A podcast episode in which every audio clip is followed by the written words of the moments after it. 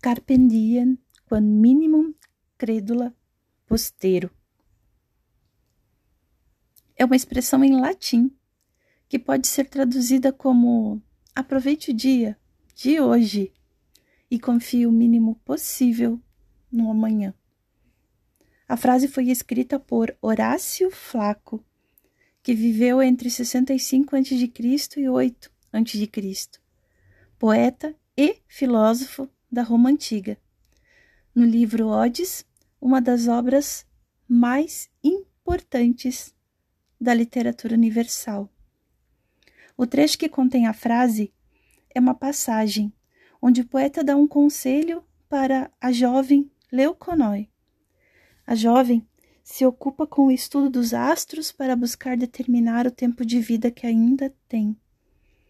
O poeta afirma que tal informação cabe apenas aos deuses. A sabedoria residiria em compreender que só o presente é verdade e o futuro apenas uma promessa. Leuconói e todos deveriam se preocupar em aproveitar o dia sem se preocupar com o futuro. Carpe diem, qual minimum credula postero, convite para se aproveitar o presente, usufruindo intensamente os momentos, sem permitir que o futuro se torne um obstáculo para as ações, sem se preocupar demasiadamente no amanhã. A obra de Horácio possui uma forte influência do epicurismo. Essa relação é vista na importância dada à busca da felicidade e da saúde da alma. Para Horácio, a sabedoria consiste em saber aproveitar o presente, por a vida ser breve e o futuro incerto. A expressão foi popularizada pelo filme Sociedade dos Poetas Mortos, que conta a história de um professor de poesia em uma escola preparatória para jovens em que predominam valores tradicionais.